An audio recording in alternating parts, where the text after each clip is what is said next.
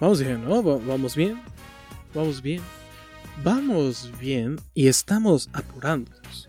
Esto es El Güero Telles, reportero de policía. Por José Ramón Garmavela. Editado por la editorial de Bolsillo. Bueno, ¿quién es el Güero Telles?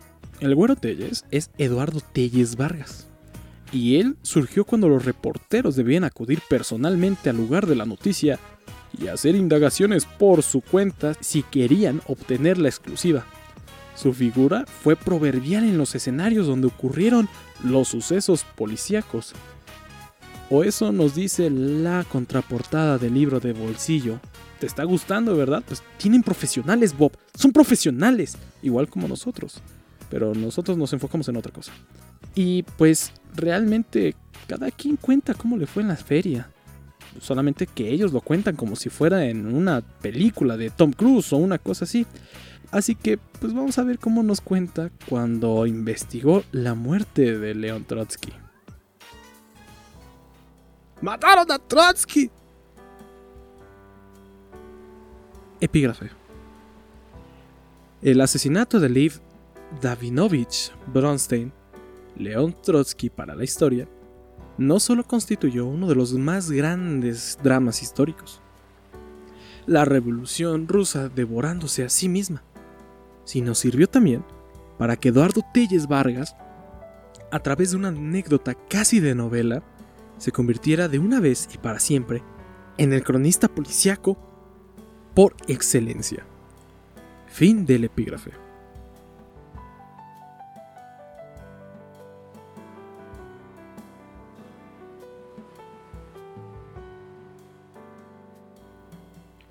Conocí a León Trotsky cuando, al poco tiempo de haberse cambiado de la Casa Azul de Frida Kahlo y Diego Rivera a una vieja casona de la avenida Viena en el mismo Coyoacán, en febrero de 1940, convocó a una conferencia de prensa para comentar el pacto de no agresión que por esos días habían firmado Hitler y Stalin.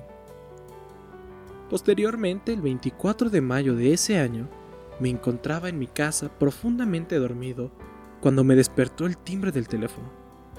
Era Francisco Quesada, ayudante del coronel Leandro Sánchez Salazar, jefe del servicio secreto, para informarme que dos horas antes habían asaltado la casa de Trotsky.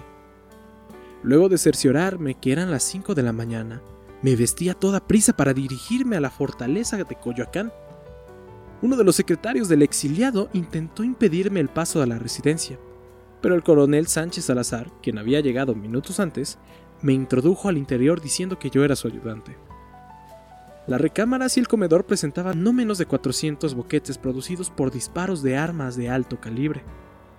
Después de observar los destrozos de las paredes, el jefe del servicio secreto intercambió conmigo una mirada de inteligencia, pues ¿cómo era posible que Trotsky hubiera sobrevivido a un ataque de tal magnitud? Ya fuera de la casa, el mismo coronel me confirmó su sospecha de que todo había sido una estratagema del propio Trotsky para responsabilizar a sus enemigos ideológicos. Me pidió que hablara con el exiliado para comprobar qué tanto de cierto existía en la hipótesis del autoasalto. Durante la primera entrevista, el creador del ejército rojo se mostró cortante y casi no quería hablar. A cada pregunta respondía con un monosílabo. A pesar de que luchaba por controlarse, la ira lo dominaba por momentos, sobre todo cuando recordaba que Sánchez Salazar había detenido a sus secretarios y a la servidumbre para interrogarlos. Su furia, en suma, a querer o no, me hacían imaginarlo arrengando a sus huestes en tiempos de la Revolución rusa. Durante la primera entrevista, el creador del Ejército Rojo se mostró cortante. La segunda entrevista, sin embargo, fue totalmente distinta. Trotsky ahora era mucho más accesible y se encontraba relajado luego que el jefe del servicio secreto había puesto en libertad a sus secretarios y sirvientes. Después de responder a todas mis preguntas con amplitud, me sostuvo que, no obstante, las sospechas de Sánchez Salazar no obstante las sospechas de Sánchez Salazar, el asalto había sido ordenado por Stalin y ejecutado por agentes de la GPU, su policía secreta.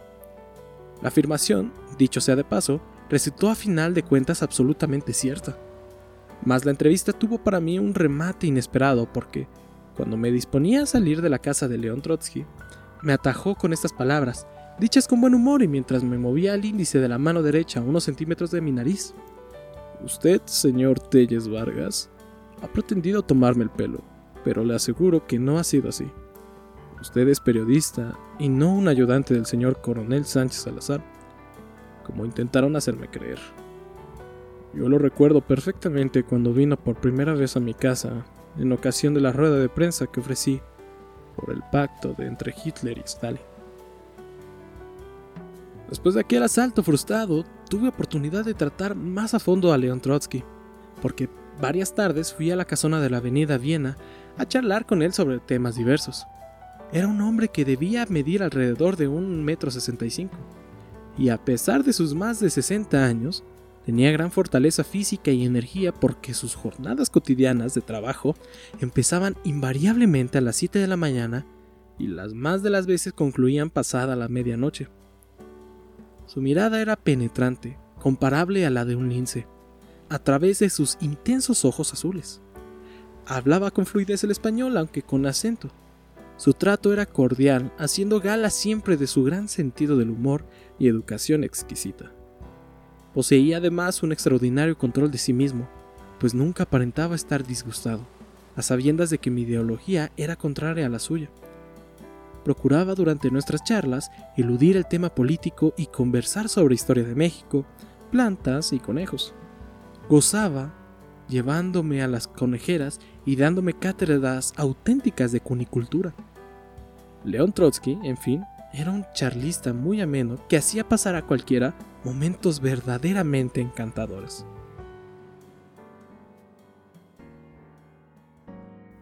Aquel martes 20 de agosto, el día que sucedió el atentado definitivo contra León Trotsky, martes 20 de agosto de 1940, me encontraba en la redacción del Novedades, cuando pasada las 5 de la tarde, el encargado de los teléfonos gritó a todo pulmón.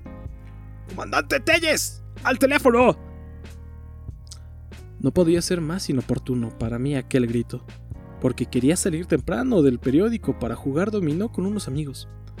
Así pues, malhumorado por la interrupción, cuando más concentrado estaba redactando las noticias del día, fui a contestar mientras me preguntaba a quién rayos se le había ocurrido llamarme por teléfono. Era el monje, telefonista de la Cruz Verde. Al escuchar mi voz, aquel personaje del cual nunca supe su nombre, me preguntó excitadísimo. Güero, ¿verdad que Trotsky hizo la revolución en Rusia? Sí, así es. ¿Verdad que ese señor vive en Coyoacán? Sí, pero ¿qué pasó para que me hables con tanta urgencia? Le pregunté impacientemente. Pues vete para allá, porque hubo una balacera muy grande y hay muchos muertos y heridos. Me pidieron muchas ambulancias. No bien colgaba la bocina cuando estaban llamando a gritos al fotógrafo Genaro Olivares, y en un cientameno nos encontrábamos a bordo de mi automóvil, circundando a toda velocidad rumbo a la entonces tranquila villa de Coyoacán. A pesar de que cuando llegamos a la avenida Viena arrancaban dos ambulancias, decidí de todos modos entrar en la casa. Uno de los secretarios, Joseph Hansen, abrió la puerta y como por la confusión imperante no me reconoció, aunque muchas veces me hubiera conversado con su jefe. Le dije con firmeza, agente del Ministerio Público. El secretario de Trotsky me condujo al despacho. Me dijo que en las dos ambulancias trasladaban a la víctima y al victimario, quien no era sino un sujeto llamado Frank Jackson, o Jacques Mornad, o Jacques Mornad, pareja sentimental de un trotskista neoyorquina cuyo nombre era Silvia Geloff. Una vez en el lugar donde salía a trabajar el compañero de Lenin, en tanto observaba un gran charco de sangre que estaba en el centro, así como el dictáfonos y útiles de escritorio regados sobre el suelo. El colaborador me dijo a media voz con su acento extranjero característico, Aquí cayó el señor Trotsky. Esto es con lo que le pegaron alrededor de la cabeza. A renglón seguido me entregó un piolet que tenía en la punta huellas de sangre y masa encefálica del viejo revolucionario. Después de examinarlo durante unos instantes con actitud circunspecta, y como correspondía a un representante de la justicia, le ordené a Genaro Olivares que tomara la fotografía del arma. Luego observé los objetos que se encontraban sobre el escritorio. Lo que atrajo profundamente mi atención fue el original de un libro titulado Stalin era la biografía que Trotsky había escrito en sobre su acérrimo enemigo. Mi primer impulso, lo confieso, fue ocultarlo debajo del saco y llevármelo. Si no lo hice fue por miedo, al darme cuenta de la importancia histórica tanto del biógrafo como del biografiado. Ya a esas alturas, por otra parte, me urgía salir de la casa porque si llegaba el verdadero agente del Ministerio Público, podría ser acusado de usurpación de funciones y en consecuencia me habrían enviado a la cárcel. Dejé el fotógrafo en el periódico y me dirigí al hospital de la Cruz Verde, situado en la esquina de Victoria y Revilleguigado. La zona se encontraba acordonada por decenas de policías que me impedían el paso. La situación me obligó a comunicarme con el doctor Rubén Leñero, jefe de los servicios médicos desde el teléfono público. El objeto de la llamada era pedirle que me permitieran la entrada. Después de escucharme, el doctor soltó una carcajada para decirme a continuación que mi solicitud resultaba absolutamente descabellada, toda vez que no podían entrar siquiera los ministros de la Suprema Corte de Justicia. Pero a tanto llegó mi insistencia que don Rubén, siempre caballeroso, me dijo: Mira, güero, lo que me pides es imposible, pero como tú y yo hemos sido amigos desde hace muchos años y te guardo un afecto muy especial, Voy a proponerte un trato. Si consigues entrar al hospital, yo te presto un uniforme para que puedas moverte con entera libertad. El problema consistía ahora en ver cómo podía introducirme a la Cruz Verde. Después de meditar por unos instantes la estrategia a seguir, me comuniqué con el monje. Mira, mano, quiero que me hagas un favor y con ello te perdono los 20 pesos que me debes.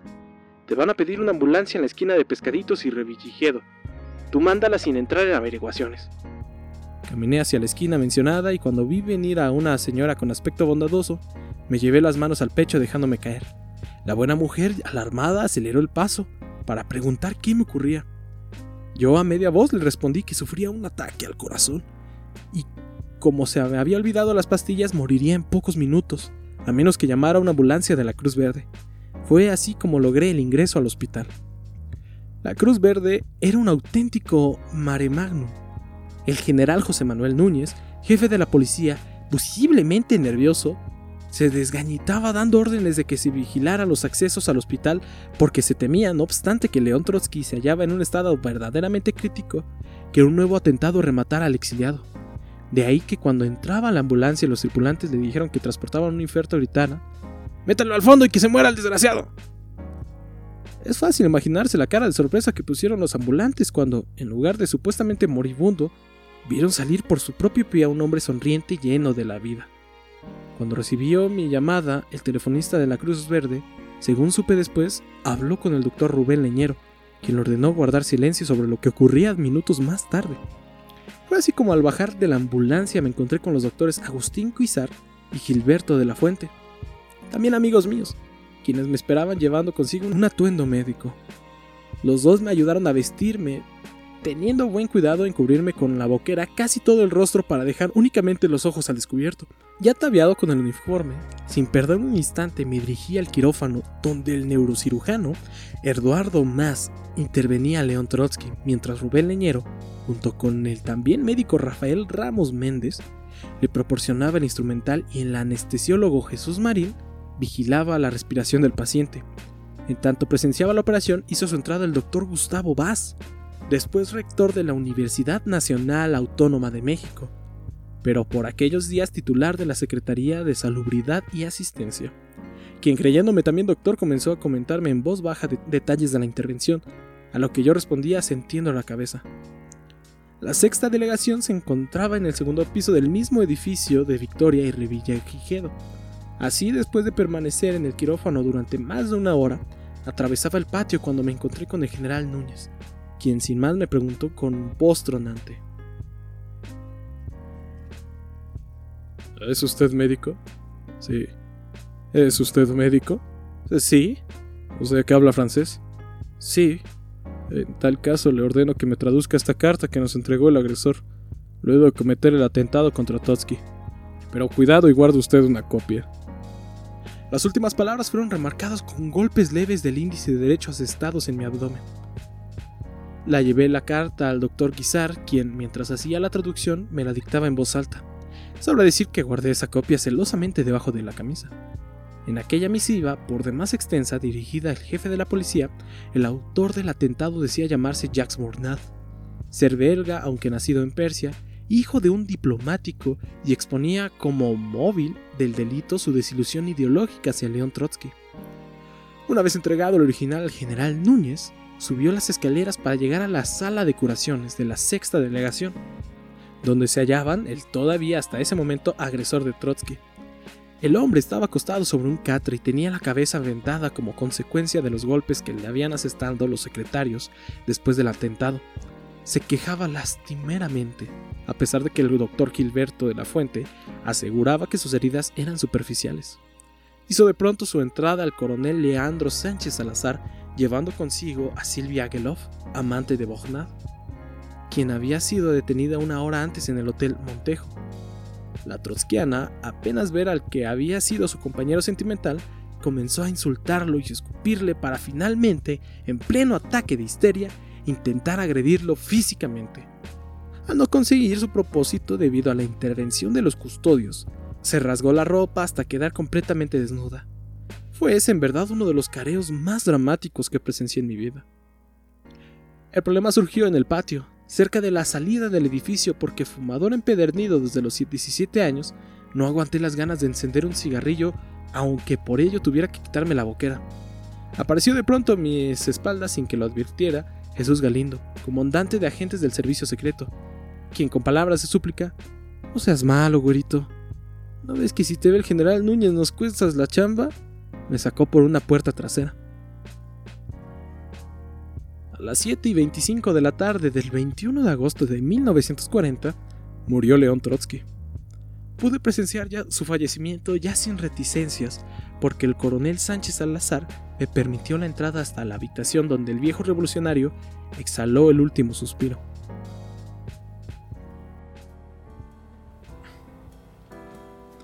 Flor de té. Ahora, en cuanto al homicida, Debo decir que lo traté con cierta frecuencia durante los 20 años que permaneció preso. Al grado de que llegamos a tutearnos. Era un hombre inteligente, culto, educado y afable, a condición de que no se le abordara el tema del delito perpetrado, porque entonces se convertía en una verdadera fiera capaz de agredir hasta físicamente a cualquiera que osara haberle recordado el asunto. Al mismo tiempo era también extraordinariamente hermético al referirse a su origen, y como corrían tantas leyendas y conjeturas acerca de su nombre y nacionalidad, cada vez que por alguna razón debía escribir sobre él solía llamarlo Flor de Té, recordando la vieja canción española que dice una de sus estrofas, Nadie sabe de dónde salió, cuál es su nombre, ni en dónde nació. Sin embargo, en 1950, 10 años después del asesinato de León Trotsky, el doctor Alfonso Quirós Cuarón, eminente criminólogo mexicano, demostró sin asomo de duda que el homicida era en realidad un español nacido en Barcelona llamado Jaime Ramón Mercader del Río. Debo añadir finalmente que mi crónica sobre lo ocurrido en Coyacán el martes 20 de agosto de 1940 fue publicada al día siguiente que en México por el London Times, además que fui objeto de innumerables entrevistas y reportajes. De ahí que el caso Trotsky haya sido uno de los más trascendentes que cubrí durante el medio siglo que transité por la senda periodística.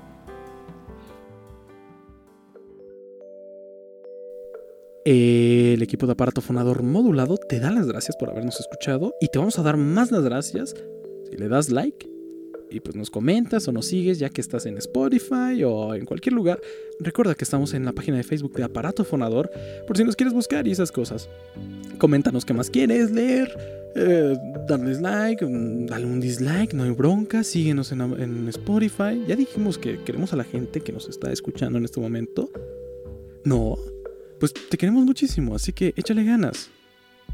Bye.